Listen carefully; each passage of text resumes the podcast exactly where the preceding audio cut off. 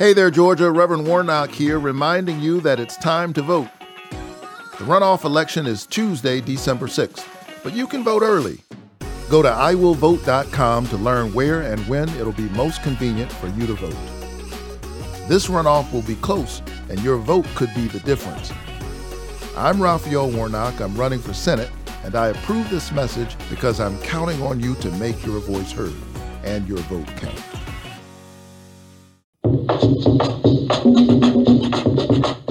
Radio Ruanda.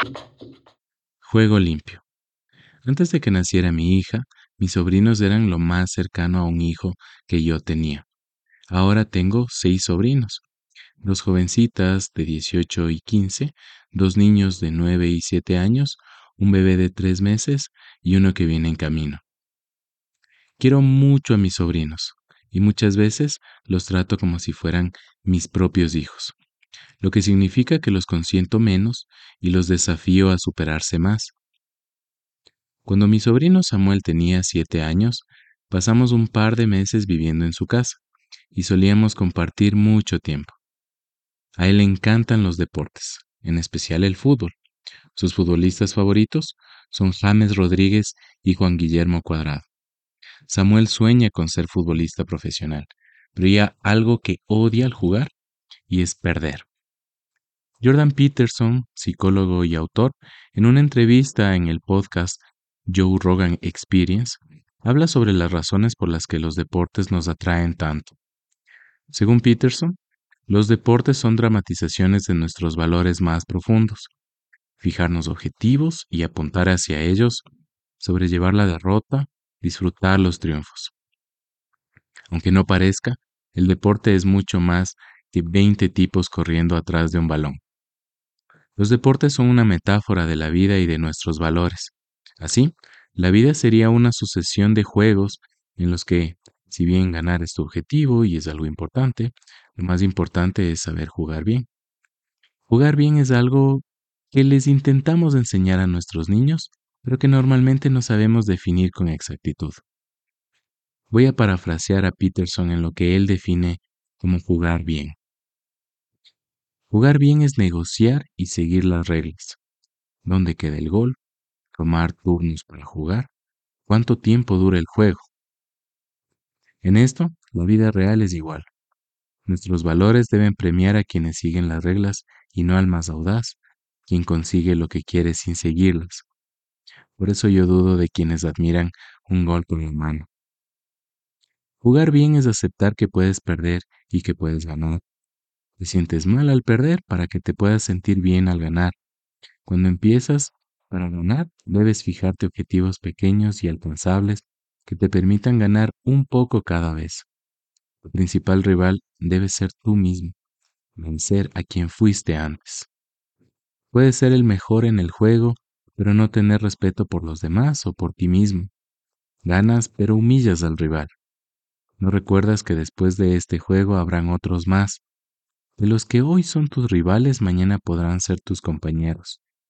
Cuando pierdes, en cambio, debes ser un buen perdedor y felicitar al rival. Revisar qué hiciste mal para haber perdido. No debes quitarte la medalla de plata y salir. No debes apagar las luces del estadio para que los ganadores no puedan festejar. Jugar bien es lo que hace que otros te inviten a jugar nuevos juegos. En la vida debemos mejorar y tener la oportunidad de jugar muchos de esos juegos, de conocer personas distintas y tratarlas con respeto. En nuestra sociedad el deporte es muy valorado, pero no entendemos bien el por qué. Admiramos a los deportistas porque saben superarse, seguir las reglas y respetar a los rivales.